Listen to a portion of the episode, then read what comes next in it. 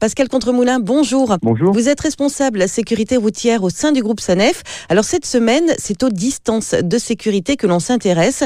Euh, selon l'Observatoire SANEF des comportements sur autoroute, hein, c'est un observatoire qui a été euh, dévoilé début juillet, nous roulons toujours aussi près les uns des autres. Oui, ce qu'on constate lors de cet observatoire, euh, c'est qu'un quart des conducteurs ne respectent pas ces distances de sécurité. La distance de sécurité, il faut rappeler, c'est deux secondes par rapport au véhicule qui vous précède et c'est deux bandes blanches entre le véhicule qui vous précède et vous-même, 9% des conducteurs sont à moins d'une seconde du véhicule qui les précède. Alors on imagine que quand on est à moins d'une seconde du véhicule qui nous précède, hein, ça veut dire qu'on est quasiment euh, collé à, ce véhicule.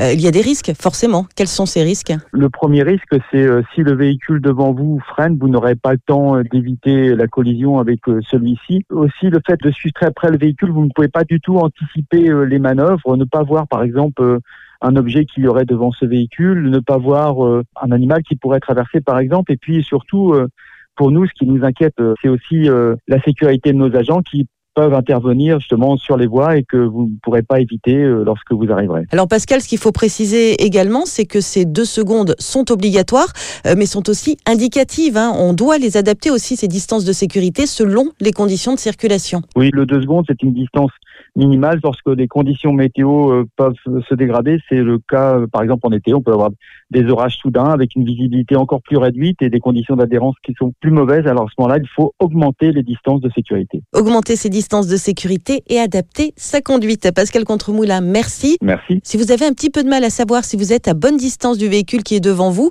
un petit truc tout simple, vous prenez un repère sur le bord de la route, un panneau ou un arbre par exemple, et puis lorsque le véhicule qui est devant vous passe, vous comptez deux secondes. Si votre véhicule passe ce repère avant le délai, vous êtes trop près.